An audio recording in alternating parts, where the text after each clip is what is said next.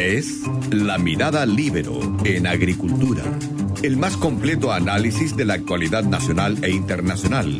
Conduce la periodista Magdalena Olea. Estamos de vuelta conectados ahora con Álvaro Belolio, jefe del Departamento de Extranjería y Migración, quien la semana pasada lanzó el libro La gestión de la migración en el siglo XXI, el caso de Chile, junto a Gonzalo Valdés. Álvaro, muy buenos días, ¿cómo estás? Muy buenos días, Magdalena. Muchas gracias por la invitación para hablar de este tema. Muchas gracias a ti. Álvaro, partamos por el prólogo del libro. Me llamó la atención, está escrito por el mismísimo presidente Piñera, también hay otro prólogo por el, escrito por el expresidente Eduardo Frei Rustagle, otro de Jean-Christophe Dumont. ¿Nos puedes contar a grandes rasgos eh, de qué se trata el libro? ¿Cuál es la importancia también que tienen estos prólogos? En el libro justamente queríamos escribir eh, temas relevantes que visibilizaran la migración y actualizaran un poquito los datos de cara al debate. La gran mayoría de eh, los datos en esta misma línea se enfocaron en datos que tenían la CACEN o el censo que son de abril de 2017. Por lo tanto, en esa época habían 750.000 migrantes en Chile, hoy en día hay el doble. Entonces, hacer análisis en otro Chile, en otra realidad, era muy complejo. Y nosotros queríamos visibilizar todos estos temas. Eh, estando desde el gobierno, desde la, academia, como, trabaja Gonzalo, eh, teníamos acceso justamente y pudimos hacer un levantamiento importante de datos de impuestos internos, de ministerios sectoriales, de la Dirección de Trabajo y del INE, y hacer algo que pudiera eh, actualizar el debate y también generar y visibilizar el impacto de las medidas que se han tomado en los últimos años. Porque en, el debate actual hay mucho de mito. Y también en el debate actual hay mucho de eh, la comparación con Latinoamérica. Nosotros creíamos que era importante elevar la discusión del debate y compararnos con países a nivel OSD. Sobre el tema de los prólogos, para nosotros, de hecho, un, honor, o sea, tener dos expresidentes, o sea, un presidente y un expresidente que, que el prólogo es extremadamente relevante. Y Jean-Christophe Dumont, el, el jefe de migraciones del OSD, o sea, un tipo un doctorado en el tema que llega 20 años liderando esto a nivel mundial. Mm. Por lo tanto, también nos validan eh, varios temas que para nosotros son fundamentales. La toma de decisiones basada en evidencia, eh, la lógica justamente de una migración eh, segura, ordenada y regular, pero que también sea eh, responsable y genere cohesión con, el, con, el, mm. con la zona donde se, se genera. Y finalmente, em, también poder plantear algunos desafíos futuros, porque este tema, claro, Chile llegó bastante explosivo, o sea, los últimos cinco años llegaron un millón de extranjeros, eh, pero van a haber grandes problemas y grandes desafíos eh, a futuro y creo que es importante discutirlos y plantearlos hoy. Sí, exactamente. Además, en este libro ustedes postulan que eh, la migración se trata de un fenómeno natural, pero que conlleva ciertos riesgos, ¿cierto? Que Chile históricamente ha experimentado ciclos de migración distintos y, de hecho, en el periodo que eh, usted lleva a la cabeza de extranjería ha cambiado radicalmente la política migratoria de nuestro país con respecto a gobiernos anteriores, porque Chile no supo gestionar la eh, llegada de cientos de miles de migrantes desde el año 2015 en adelante. Y, de hecho, hoy día hay una noticia que dice que Cancillería alertó en el gobierno de Bachelet de este aumento explosivo de inmigrantes haitianos en 2016. ¿Qué ha pasado ahí? ¿Había una, una política de gestión de inmigrantes o no? O, si había, pero no se supo implementar? Es decir, ¿cuál fue el error del Estado eh, que actualmente se quiere solucionar? En la práctica, eh, estos temas se sabían.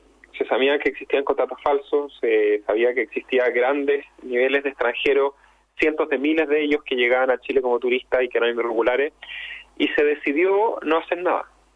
En política pública, el no tomar una decisión es una política pública. De hecho, ellos muchas veces defendieron eh, que no hacer nada era la mejor opción. Y el problema es que justamente eso pasó a llevar la dignidad de los migrantes, eso pasó a generar problemas de cohesión. Eso, como muestra nuestro libro en el capítulo 2, afectó también el empleo de los chilenos que no tienen estudios superiores, donde se perdieron 250.000 empleos en tres años. Eso afectó el tema de las remuneraciones, me bajó un 7%. Por lo tanto, es bueno tener esta evidencia a mano una vez que se discute esto, que mañana se vota en el Senado, y también que hay grupos eh, muy ideológicos como el Frente Amplio, que a ellos les gusta esta medida.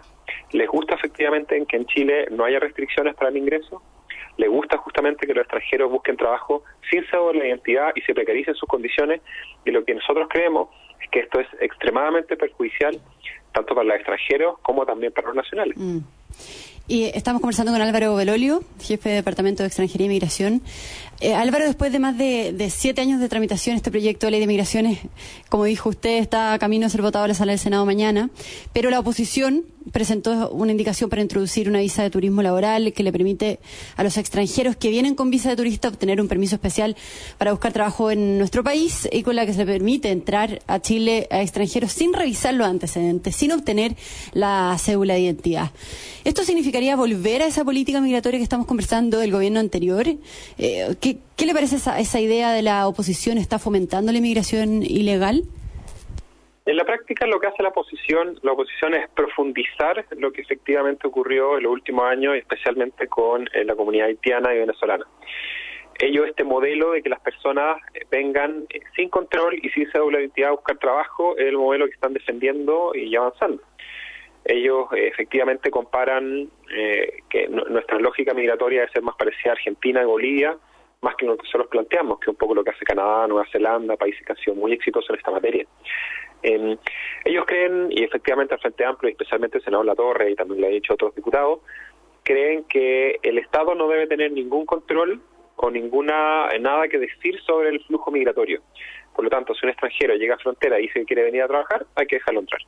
Y no solo eso, también profundizan el tema y establece justamente una promesa de que de aquí a que se promulgue la ley y tres meses después, todas las personas que ingresen clandestino de ahora hasta esa fecha, que es fecha incierta, les prometen una visa, lo que desde nuestro punto de vista es un incentivo a la irregularidad de forma importante.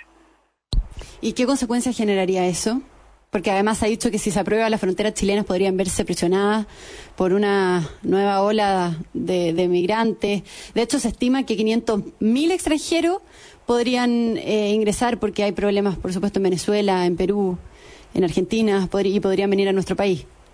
Eso es efectivo. Entonces, a mí me cuesta mucho entender la lógica que plantea la oposición del Frente Amplio. Sabemos que hay 3 millones de chilenos sin trabajo.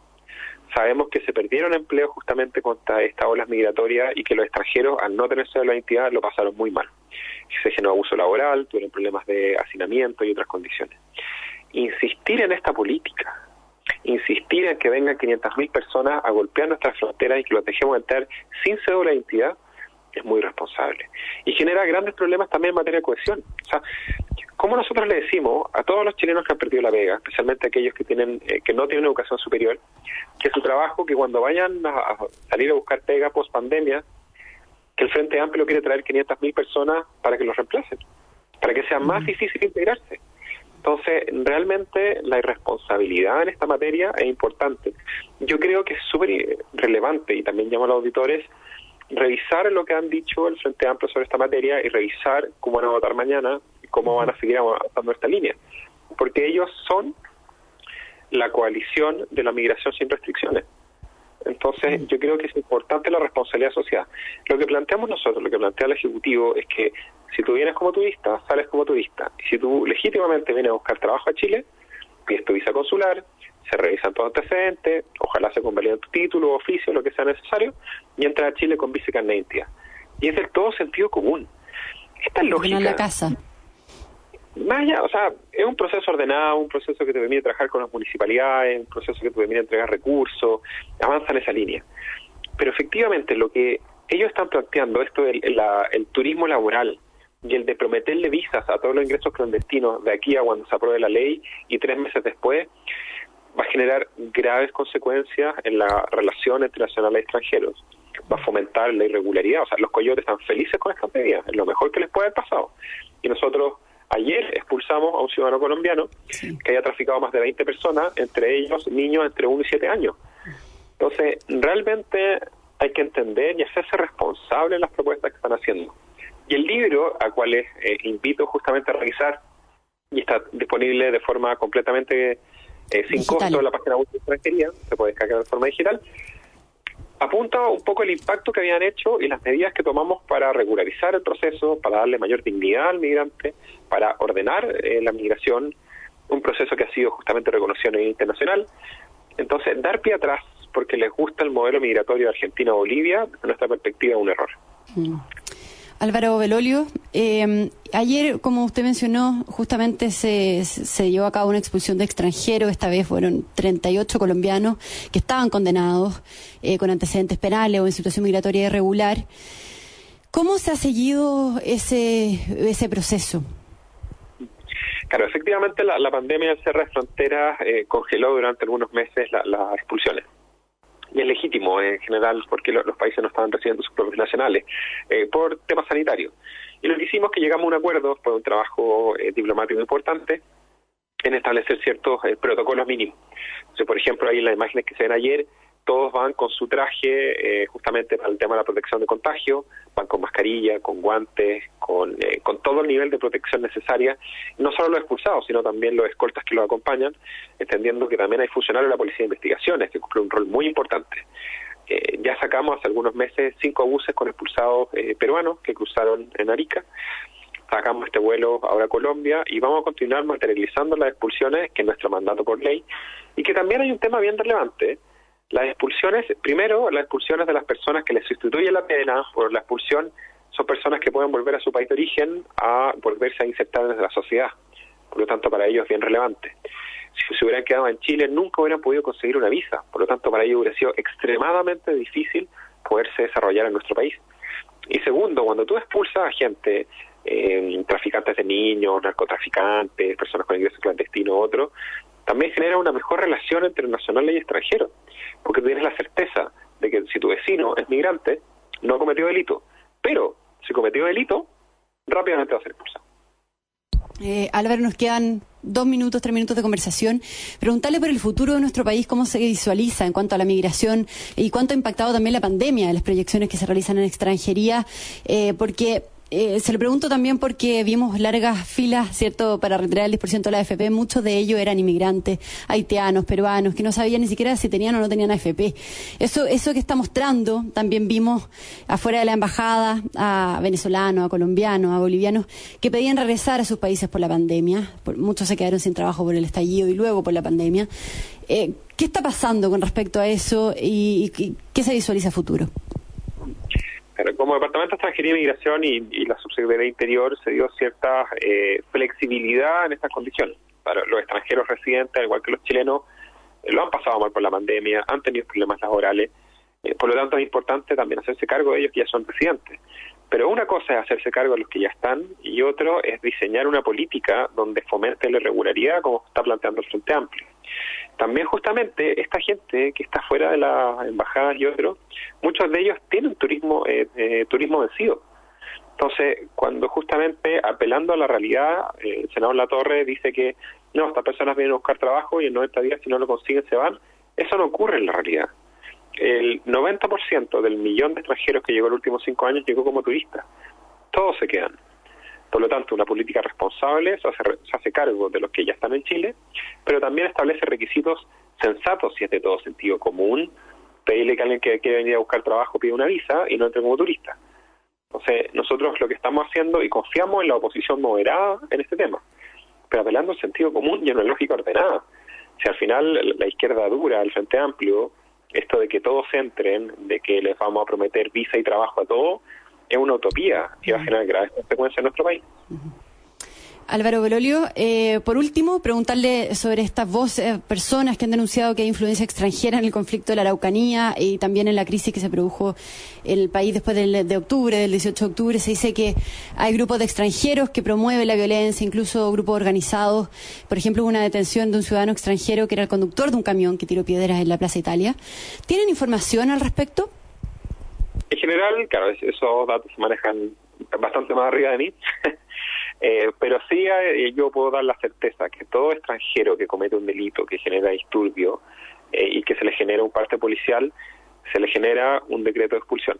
Este ciudadano venezolano del camión fue expulsado y todos los extranjeros que efectivamente cometan delitos o vayan o no respeten nuestras normas van a ser expulsados van a tener un decreto de expulsión, esperemos que se materialice lo antes posible, eso depende de la Policía de Investigaciones, pero como dijo el presidente Piñera, bienvenidos a aquellos brazos abiertos los que vengan a aportar, pero los que vienen a hacer daño, los que vienen a no respetar nuestras reglas, se tienen que ir. Perfecto. Álvaro Belolio, jefe del Departamento de Extranjería e Inmigración, eh, muchas gracias por la entrevista. Eh, bueno, todos los auditores invitados a encontrar el libro La gestión de la migración en el siglo XXI, en el caso de Chile, está en versión digital, ¿cierto? En la página de extranjería, ¿cierto, Álvaro? Sí, así es, eh, disponible para todos, está pagado con sus impuestos, así que la pueden bajar sin costo. muchas gracias, Álvaro Belolio, muy buen día. Que tengan buen día, hasta luego. Hasta luego. Bueno, nos tenemos que despedir. Muchas gracias a todos los auditores. Sigan en compañía en Radio Agricultura del programa del Checho Irán en Conectados y nos encontramos nuevamente mañana. Gracias. Fue La Mirada Libero en Agricultura. Una presentación de Viña Garcés Silva, pioneros del Valle de Leida. Y en Consorcio, estamos contigo en tus pequeños y grandes proyectos. Conducción, Magdalena Olea. Producción, Doris Mora.